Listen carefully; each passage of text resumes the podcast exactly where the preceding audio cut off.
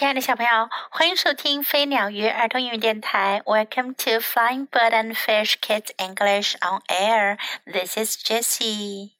我是 Jessie 老师。今天 Jessie 老师要给大家讲一个关于猫和老鼠的故事。猫和老鼠是天生的敌人。这一天啊，猫发现它的食物被一只老鼠给偷吃了，它该怎么办呢？The cat and the mouse，猫和老鼠。The cat came to his bowl，猫走向他的碗。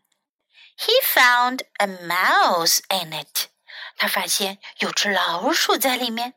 The mouse was eating his cat food，老鼠在吃它的猫粮。What are you doing in my bowl of food? asked the cat. 猫问：“你在我的猫碗？”猫问：“你在我的碗里做什么呢？” The mouse was afraid, but she did not show it. 老鼠很害怕，可是它可没显示出来。How would she get away? 它该怎样逃脱呢？Oh, she said, "Is this your food? I did not know." 他说：“哦，这是你的食物呀，我不知道。” That is my bowl, and that is my food. The cat said. 那是我的碗，那是我的食物。猫说道。He was irritated. 他有点恼怒。Really, this bowl of food is for you? The mouse said. 真的吗？这碗食物是给你的。I thought maybe the humans just dropped it here for anyone. 我还以为人类把碗放在这儿，人人都可以享用呢。Now the cat was more than irritated. 现在呀，猫可不只是恼怒了，He was starting to become angry. 他开始生气了。No, they do not. They put this bowl on the floor for me. 不，不是这样的。他们把碗放在这儿是给我的。The mouse looked up and gave the cat a dreamy smile. 老鼠抬头看着猫，轻轻地笑了一下。But it would be nice if they had left it here for everyone. 可是，如果人类是把碗放在这儿给大家享用的话，那就太好了。Now the cat was really angry. 现在猫真的生气了。I cannot think of anything less nice for me. 我可想不出有什么事比这更不好了。Then every creature like you would come in here and eat my food. 那样的话，所有的生物像你一样的，就都能走进来吃掉我的食物了。Oh my, the mouse said. Then what would you do? 老鼠说：“哦，天哪！那样的话，那你会怎么做呢？” I would eat them instead, said the cat. 猫说：“那我就只好吃掉它们了。” But I am not as tasty as this delicious food, she said. 老鼠说：“可我不像这美味的食物一样好吃呀。” I guess not, said the cat, scratching his head. 猫抓抓头说：“我想不会那么好吃的。” And suppose you were to eat me, then you might not eat your cat food. You would be too full.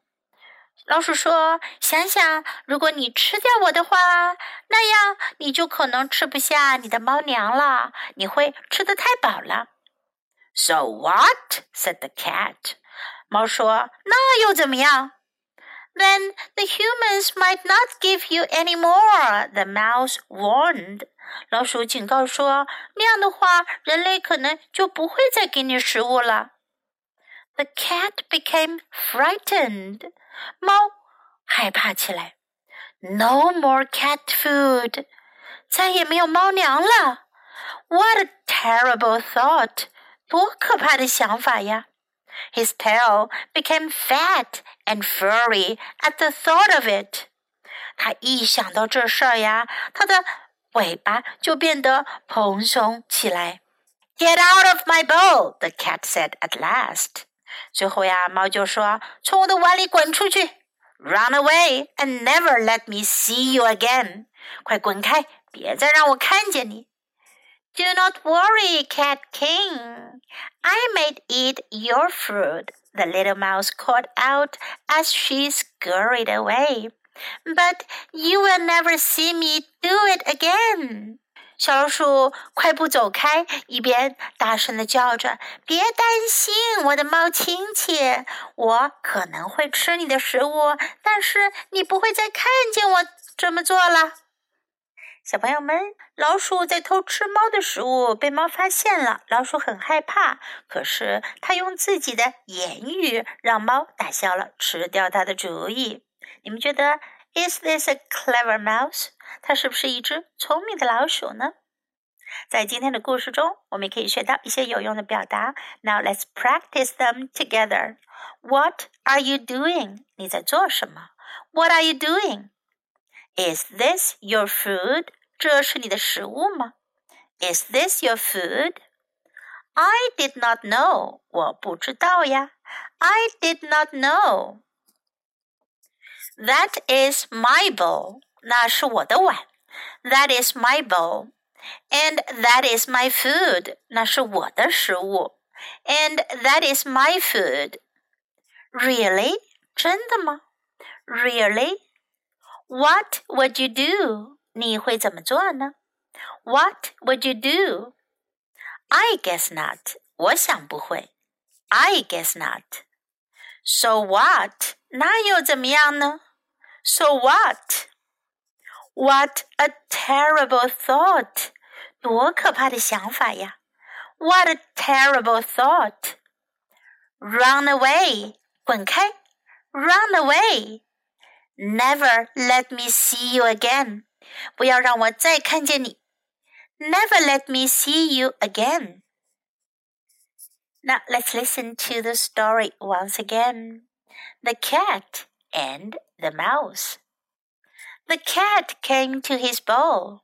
He found a mouse in it. The mouse was eating his cat food.